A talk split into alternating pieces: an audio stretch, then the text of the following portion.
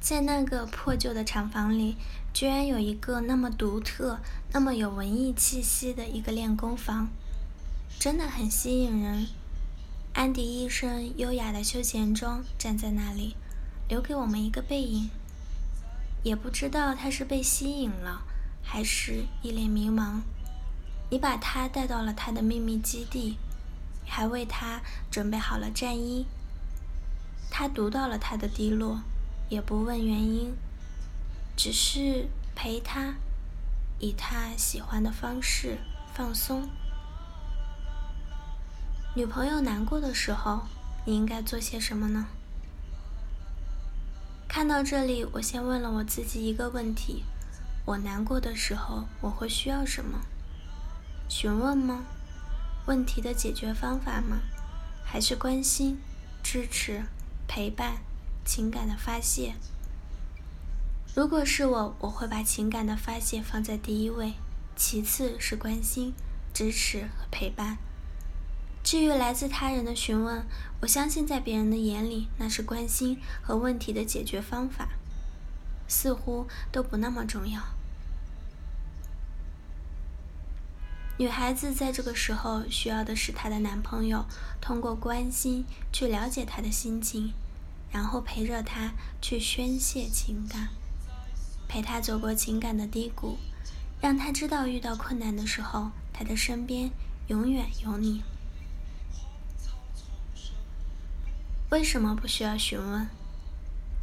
刘涛唱过的那首《为你我受冷风吹》，里面有一句歌词就写得很好。有人问我是与非，说是与非，可是谁又真的关心谁？你确定你去问那一句“你怎么了？你还好吗？”真的只是出于关心吗？有多少是因为你看到别人难过，自己不做点什么，自己会过意不去？又有多少只是出于对他难过的原因的好奇？即便不是男女朋友，我们将心比心，自己难过的时候，会喜欢不停的去诉说那个让自己将近崩溃的事情吗？有时倾诉可能很有用。但那出于倾诉者自己想要倾诉，最极端的例子是抑郁症患者，多数不言不语。当然，有的人会认为提供问题的解决方法也非常重要。男朋友不仅仅是个情感的依靠，很多时候也是一起出谋划策的人，很正确。但绝不是在负性情感处于。最高分的时候，为什么？曾经听过一句非常有意思的话：“你的心里装满了烦恼，快乐要怎么进去？”对啊，人的认知认知资源是有限的。你的大脑里充斥了情感的时候，你怎么将理智挤进去？又拿什么去思考问题解决的方法？相比我们常见的一些失败的方法，小包总的陪伴就让人觉得安心很多。在他的眼里，他的那些难过，在他想说的时候，他自然会说，不需要多问。在他的眼里，只要陪他把情绪发泄出来了，问题他自然会去解决。他相信他有能力去解决。其实不只是哄女朋友吧。那天恰巧有个朋友在朋友圈里感慨说：“一切都会过去的。”随之，关心和问候扑面而来。多是像前面提到的那些询问，当然不可否认，那些问候大部分都是出自关心和担心。但可惜的是，这一声声的问候，非但没有帮助到我的朋友，反而引起了他的自责。真抱歉。引起担心。